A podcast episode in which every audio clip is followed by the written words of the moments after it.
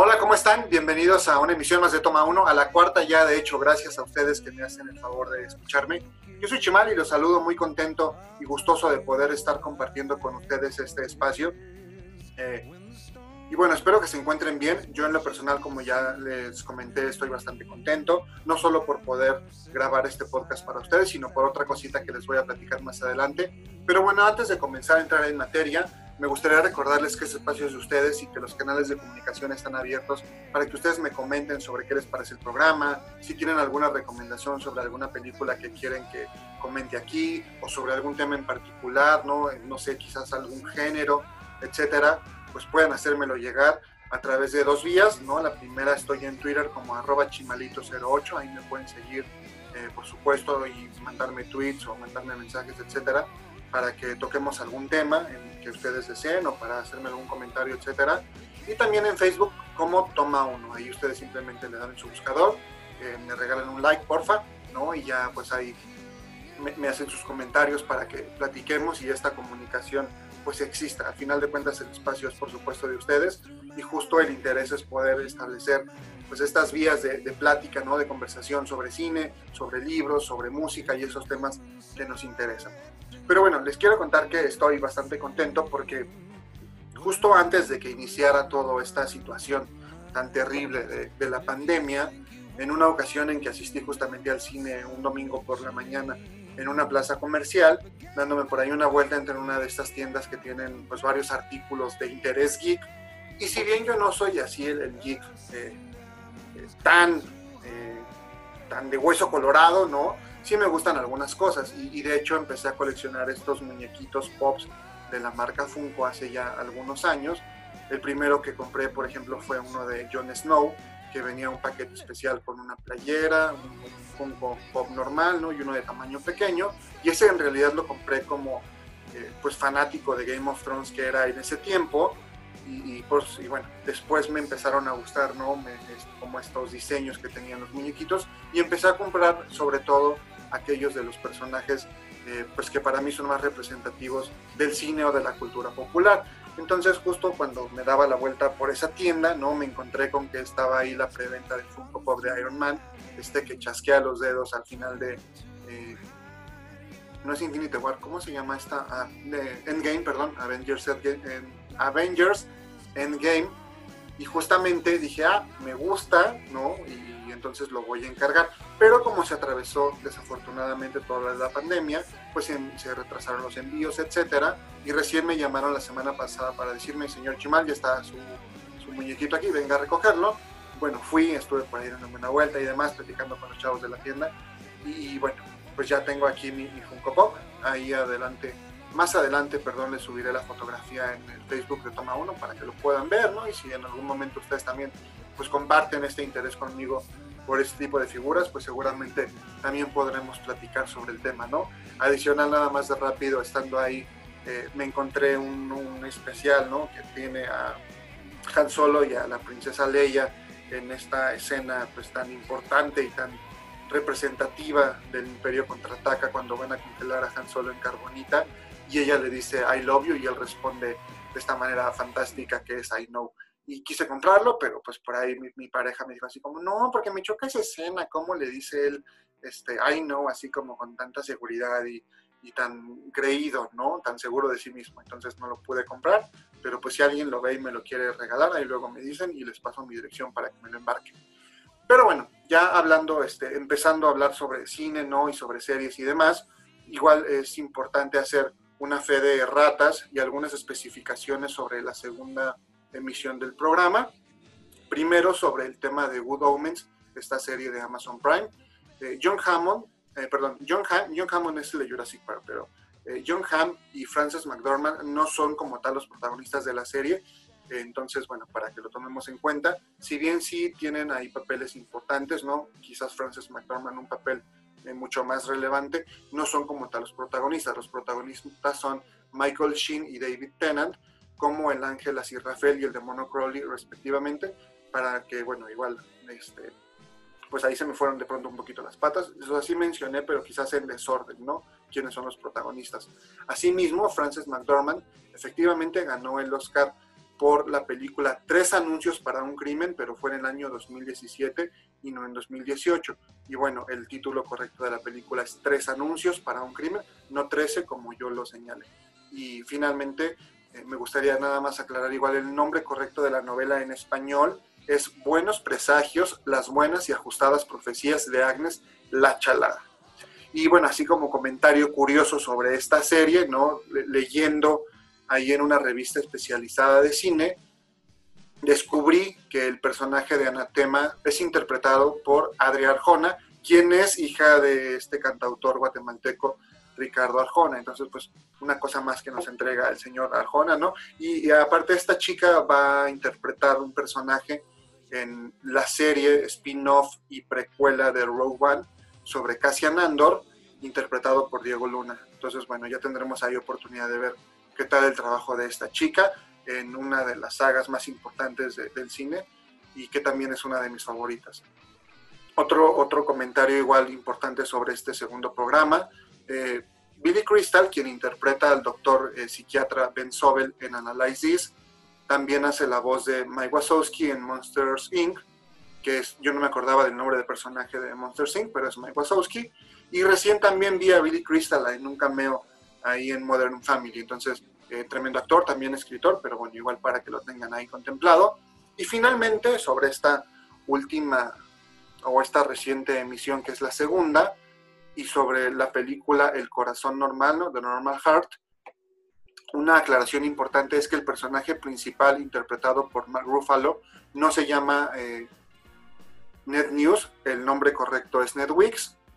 Y para justo empezar a entrar en materia, ahí me faltó mencionar un personaje importante, ¿no? Pues si bien el, personaje interpretado por, eh, por Mark Ruffalo, es decir, Ned Wicks, es como quien lleva todo el peso de la cinta y es eh, digamos, el que tiene como más empuje dentro de este movimiento para que se reconozca que están enfrentando una nueva epidemia que es el SIDA. Hay otro personaje que se llama Tommy Botwright, que da mucha emocionalidad a la cinta, de pronto aporta como toda esta contraparte al personaje de Ned Wicks, que es demasiado temperamental y que tiene como demasiada pasión y, y todo lo quiere resolver, digamos, de manera como muy frontal y tenemos este otro personaje que es una, contraparte, quizás más tranquilo, eh, sí emocional, pero digamos como más tierno y no, no con este deseo de estarse enfrentando, ¿no? Sino que a lo mejor es un poquito también más mental y que a la vez que eh, Ned Wicks está siendo testigo de una situación tremenda que están atravesando la mayor parte de sus amigos, él también lo hace y quizás es mucho más comprensivo y empático con las necesidades de los demás, ¿no? Y justamente quien interpreta a este personaje es Jim Parsons. Jim Parsons que muchísimos creo que identificamos ahorita hablando del mundo geek y demás como Sheldon Cooper en la serie de eh, Big Bang Theory. Entonces ahí justamente yo al ver a Jim Parsons eh, obviamente su rostro me recuerda siempre a Sheldon Cooper, pero en esta película de Normal Heart creo que entrega una actuación bastante convincente, hace que te olvides de que él interpretaba a Sheldon y, de pronto sí lo ves en un papel que mucho más serio, ¿no? Y que tiene la oportunidad de demostrar su capacidad actoral más allá de un personaje en el, quizás, en el que quizás perdón, se le encasilló durante 12 temporadas que dura la serie y que nos entrega una interpretación bastante emotiva. Entonces creo que era importante hacer este reconocimiento al trabajo de, Jim Parsons en esta cinta y por supuesto también es una razón más para verla.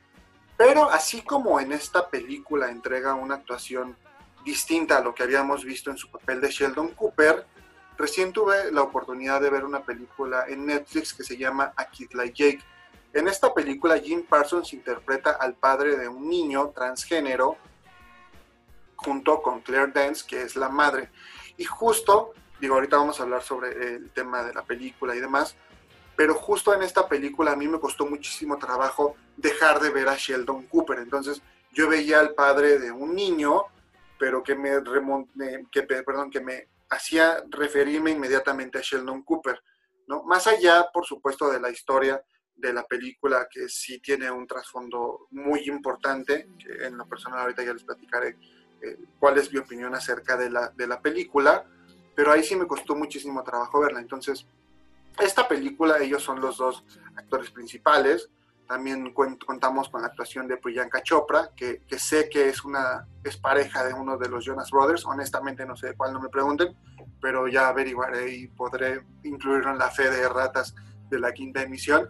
Y también sale Octavia Spencer, esta actriz que seguramente recordamos o recordarán por esta película que se llama The Help y otras más que ahorita no me vienen a la mente. Entonces, en esta película los padres se enfrentan eh, primero a una situación muy interesante, ¿no? Y que incluso podría parecer como eh, hilarante de no poder encontrar una escuela para, para el niño, para su hijo Jake, que justamente comparte el nombre con el título de la película, y entonces están como en esta situación de buscar una beca, que creo que es algo que pasa o que hemos visto recientemente en muchas películas estadounidenses, ¿no? Que hablan de estos padres que están rompiéndose la cabeza sobre cómo van a tener una oportunidad de brindarle a sus hijos una mejor educación y si no tienen los recursos económicos, pues tienen que solicitar una beca y es una beca que pues obviamente es muy codiciada y por lo tanto en esta ocasión los padres tienen que demostrar qué es lo que hace a su hijo diferente. Y en este caso justamente pues algo que podría ser un diferenciador que aparte incluye la diversidad es que el pequeño tiene esta pues esta necesidad de expresarse de manera distinta al resto de sus compañeros o al resto de los niños con los que conviven porque justamente es un niño transgénero. Y ahí es donde viene, digamos, la segunda disyuntiva a la que se enfrentan los padres al no entender quizás del todo cuál es la situación que está atravesando su hijo y, cómo van a lidiar con ello. Entonces, la película es interesante, creo que presenta una situación que seguramente muchos padres eh, atraviesan y que quizás sea difícil de enfrentar y que no sepan cómo eh, llevarla, ¿no? Cómo quizás poder ayudar al pequeño a encontrar esa identidad y a evitarse a lo mejor un montón de prejuicios que tenemos en la sociedad todavía hoy en día y, que entonces ello pueda, por supuesto, dañar la estabilidad emocional del, niño o niña. Entonces, creo que sí es importante que se aborden este tipo de temáticas en el cine y, por supuesto, en cualquier arte, pero en lo personal no me, no me encantó el enfoque que le dan. Eh, digo, igual para hablar tantito rápido de la ficha técnica de la película, esta fue dirigida por Silas Howard y fue escrita por Daniel Pearl que justamente tiene una obra que se remonta al año 2013 con el mismo título. Sin embargo, creo que ahí el guion se queda como corto en enfrentar a lo mejor las tribulaciones que pueden encontrar los padres de este niño y la criatura misma al quizás no encontrar esa identidad o no saber identificarse en una edad tan temprana y la manera en que los padres muchas veces, o por lo general a veces no saben lidiar con otras cosas, eh, pues en esta ocasión no saben lidiar con una situación que se les sale de pronto de las manos, a pesar de que el personaje que interpreta Jim Parsons es un psicoterapeuta. Entonces, creo que ahí la película se queda corta, si bien creo que es un ejercicio interesante y muy loable para toda la comunidad LGBT, creo que sí de pronto no representa a lo mejor toda la esencia de, de lo que puede pasar y de lo que podían o de lo que todavía hoy en la sociedad enfrentan las personas transgénero. Y justo, platicando yo eh, aquí en familia y demás, decía yo, es que hay, en este caso, o hablando de este tipo de películas, yo me remontaría más a una película que se llama Mi vida en rosa, o Ma vie en rose en francés, que es una producción eh, franco-belga británica de todos esos tres países, del año 97, que justamente aborda esta temática, aborda la historia de un niño que se llama Ludovic, y que tiene justamente esta eh, pues lucha interna no sobre su identidad porque pues él eh, es internamente una niña y se expresa como una niña y como todo hay un montón de prejuicios por parte incluso de sus propios padres que no saben cómo manejar la situación que no saben cómo lidiar incluso con la presión social que están enfrentando y demás porque pues es difícil para el resto de las personas, de los compañeros de escuela y demás, aceptar o lidiar con esta situación. Evidentemente esta es una película que tiene más de 20 años, desde 1997, y los tiempos afortunadamente han evolucionado en esta temática de tolerancia, pero creo que es mucho más directa, creo que se atreve a ir mucho más sobre la dificultad que enfrentan los padres y la propia eh, protagonista o el propio protagonista. Y en ese sentido también creo que es mucho más recomendable. De hecho, me encantaría que ustedes vieran ambas películas y posteriormente me hicieran sus comentarios acerca de cuál les gustó más, cuál les pareció eh, quizás más honesta o, que quizás em, aborda la temática de una manera más profunda, que creo que es lo que le falta a Hitler y Jake. Además, por supuesto, de esta actuación de Jim Parsons, que de pronto yo decía, es que ¿por qué, está, ¿por qué Sheldon es papá de Jake? Entonces, pues bueno, igual no está de más que la vean, a final de cuentas ustedes serán quienes tengan la última palabra sobre ambas películas y bueno, espero sus comentarios. Pero hablando justamente ¿no? del tema de, las personas transgénero, recién eh, una de las hermanas Wachowski, que antes, como ustedes saben, eran los hermanos Wachowski, eh, Lily Wachowski declaró que Matrix, o The Matrix, que de hecho es el nombre original de la película, siempre fue una película sobre eh, su situación como persona transgénero, ¿no? O sea, como un reflejo de lo que ella estaba viviendo o que vivió a lo largo de todo su proceso de transición. Una declaración, por supuesto, polémica, ya que muchos dijeron, no, sí, por supuesto, siempre se entendió, siempre lo supe. Quizás las personas transgénero puedan entender las referencias que está dentro del arte de, estas dos hermanas. Sin embargo, también hubieron quienes dijeron, o sea, para nada, yo nunca entendí, yo nunca encontré, para mí Matrix siempre fue sobre otros temas, siempre fue sobre el cyberpunk o siempre fue sobre ciencia ficción o sobre preguntas filosóficas que todos nos hacemos, pero nunca como tal sobre ser transgénero. Entonces, pues yo realmente cuando vi Matrix por primera vez era muy niño, tendría 12, 13 años cuando se estrenó en el 99, y en ese momento por supuesto que no me pasó por la cabeza que fuera una película sobre lo que experimentan las personas transgénero. Entonces, por lo tal, dije, me voy a dar la tarea de verla de nuevo en estos fines de semana o, momentos libres que llego a tener y que pues para mí la mejor forma de aprovecharlos es por supuesto viendo películas. Entonces dije, vamos a ver The Matrix, a ver, a ver qué tal. No, no me aventé las tres, solamente me aventé la primera parte, pero decidí revisarla. Personalmente les puedo compartir que no vi esta analogía entre el proceso de transformación de, las hermanas o de alguna de las hermanas y la cinta, pero bueno, si ellas lo están declarando quizás sea real, a excepción que de que también pues sea este tipo de declaraciones que a veces tienen las personas famosas a hacer para ser lo que hoy se conoce como política, bueno, no hoy, pero para tratar de ser eh, políticamente correctos. Digo, más allá de lo que el arte pueda reflejar, por supuesto, en cuanto a la situación personal de cada uno de los seres humanos, Creo que Matrix tiene una propuesta interesantísima, visualmente es increíble. Yo cuando era chavito y la vi, la verdad es que me voló la cabeza. O sea, todo este concepto y esta posibilidad de pensar que en realidad estamos viviendo en un sueño y que a la par que nosotros estamos pues soñando slash viviendo esta realidad en realidad bueno valga la, redundancia en realidad estamos dentro de una prisión es creo que algo que, o sea, tan solo el hecho de quizás imaginártelo te puede dar calosfríos.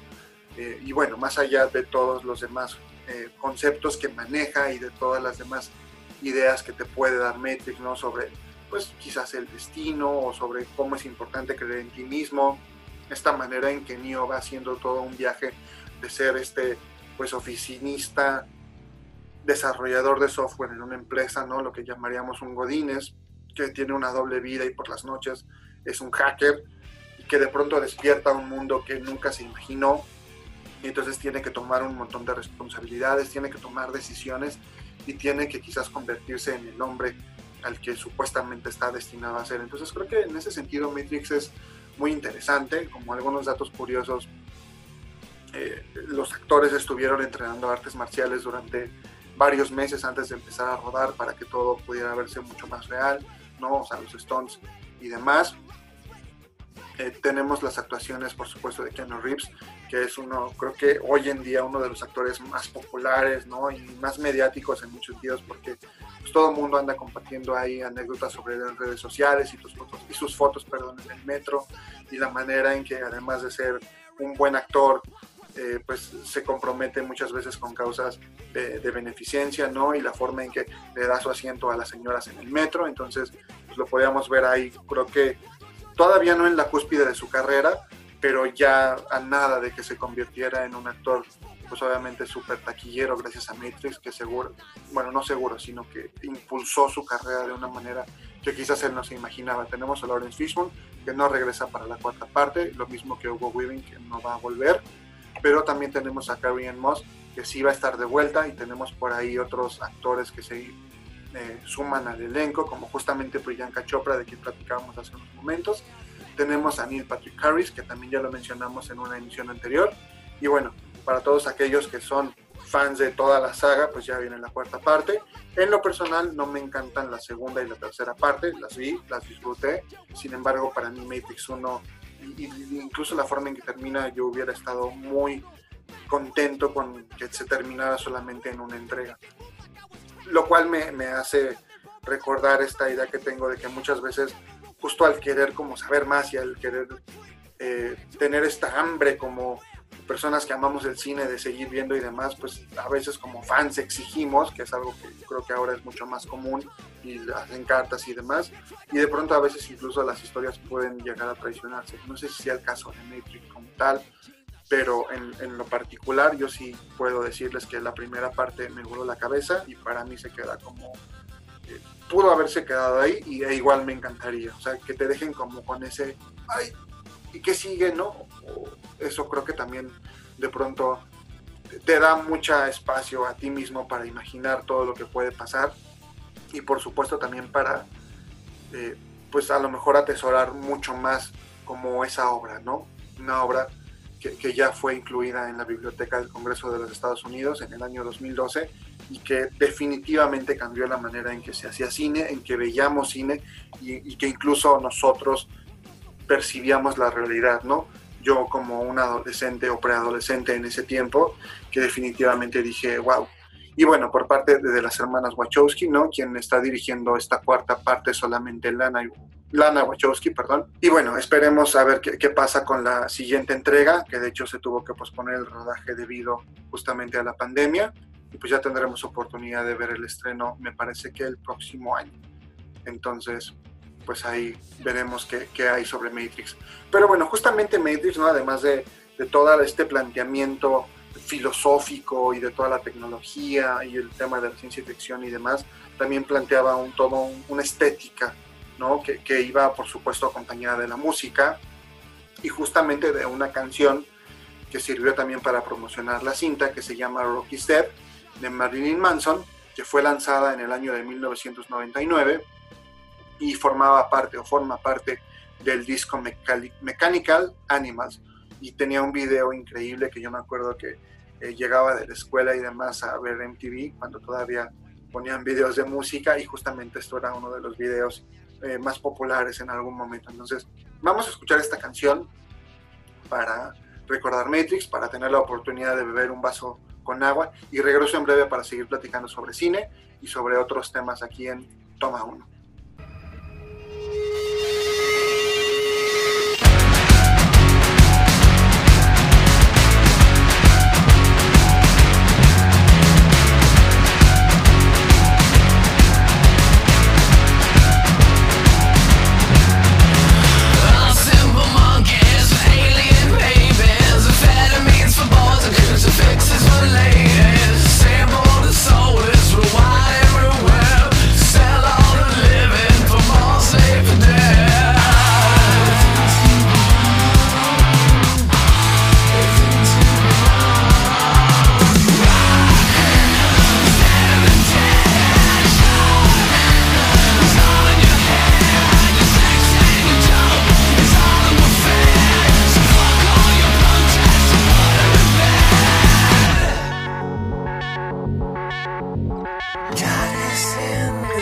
You.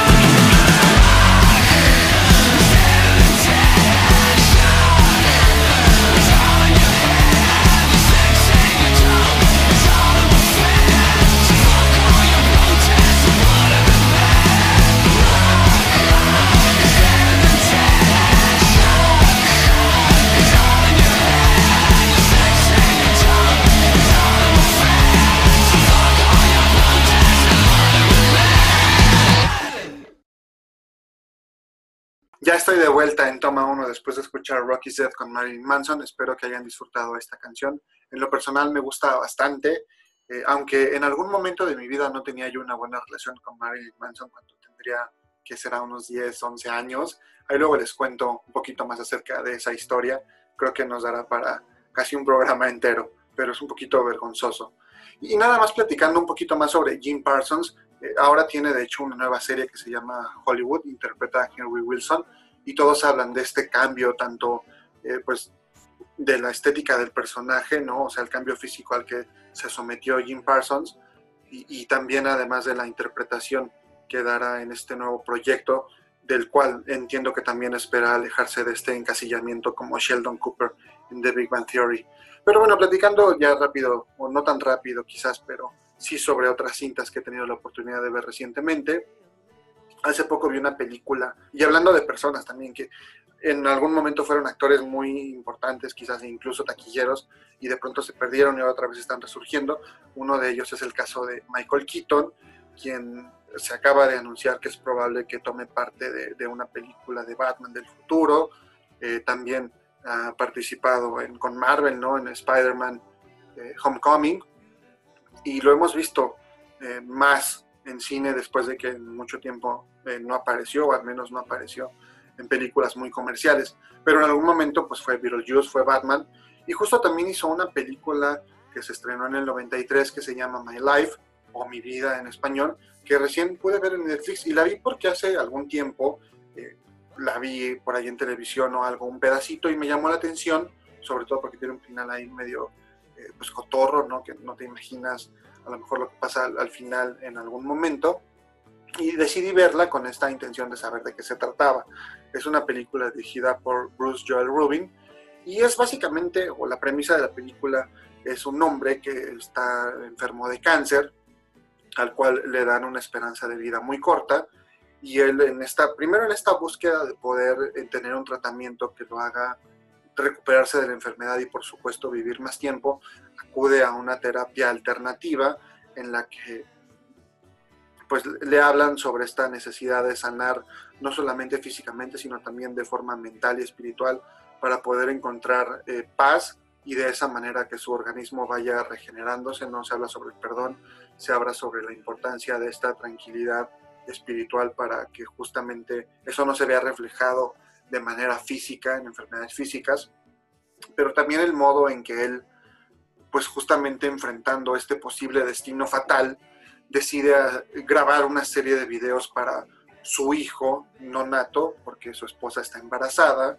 y para poder, digamos, tener esta presencia en la vida de, su hijo que va a nacer, y pues darle, o que esta, esta nueva vida, este nuevo ser pueda conocer a su padre, aunque sea a través de estos videos, ya que le da una esperanza de vida solamente de un par de meses.